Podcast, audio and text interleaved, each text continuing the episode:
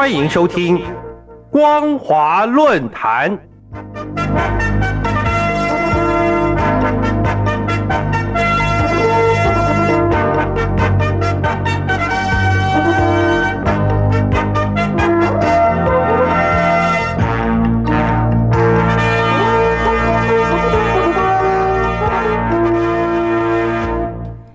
各位听众朋友好，欢迎收听光华论坛，我是杨青。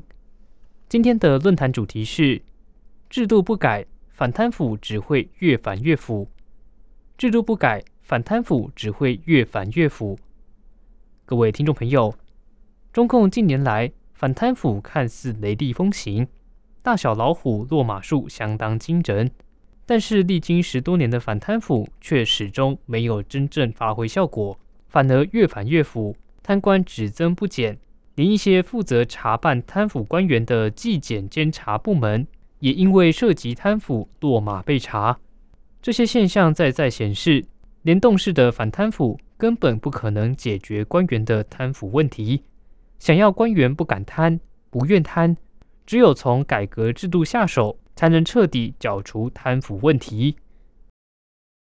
自从中共取得政权之后，贪腐一直是官场的常态，许多研究报告都指出，中共庞大官僚机构的贪腐可能已经是无从解决的绝症。不仅是官员贪腐人数众多，甚至级别越高，所在的机构权力越大，贪腐程度就越大。在这样大官大贪、小官小贪的官场文化下，所谓的反贪腐到底会有什么样的效果，让一般民众感到相当质疑。或许从账面上来看，历年来中共所做的反贪腐好像都有一份亮眼的成绩单，但是成绩单的亮眼，除了让人惊讶贪腐的无所不在之外，并不足以真正遏制贪腐歪风。否则，又怎么会有越反越腐的说法呢？就以习近平来说，习近平在二零一二年十二月召开十八大后。展开了中共历史上最为轰轰烈烈的反贪腐运动。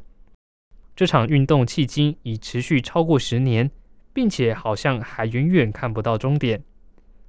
根据资料显示，十多年的反贪腐运动已经导致中共六百多位副省部级以上的老虎落马，数十万的苍蝇被拍，五百多万的党员干部遭到立案调查。这些贪官遍及大陆各地。也遍及中共的各机关，简直可以说无处不贪，无官不贪。更糟糕的是，因为中共是一党专政，官员不但不必对人民负责，也从来不把法律摆在眼里。唯一能够惩治贪官污吏的，只有靠党内的纪检监察部门。然而，掌握查办贪腐机关权力的纪检监察干部，在拥有大权之后，因为可以为所欲为。很快的，也沦为以权谋私的罪犯，结果使得中共官员的贪腐问题越来越恶化，已经到达难以收拾的程度。最近，中共纪检监察部门公布了新一批遭到查办的纪检监察腐败官员，包括中共中央纪委国家监察委崔玉南、汪佑南，以及中国工商银行前纪委书记刘立宪等，在地方上的有。湖北省省委王少雄，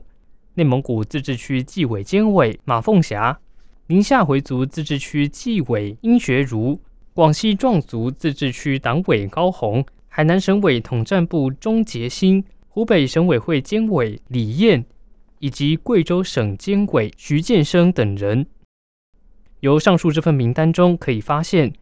近几年来任职纪委监委以及手握尚方宝剑。拥有生杀大权的中央和省市级巡视组的官员，都纷纷在反贪腐战线上中箭落马，而且他们贪腐的恶行很可能比一般官员还要更为严重。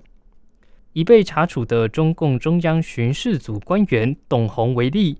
在前中共政治局常委王岐山担任中纪委书记期间，担任中纪委书记期间。董宏先后历任过中央巡视组副组长以及组长的职位，可说掌权一时，但他却涉及贪腐，中箭落马。二零二二年一月份，因为收贿超过四亿六千三百万元人民币等罪，被判处死刑缓期执行，成为反贪腐官员变节为贪腐官员的一个代表性人物。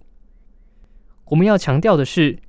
纪检监察官员沦为贪腐官员，并不完全是个人因素，而是因为他们身处的环境就是一个大染缸，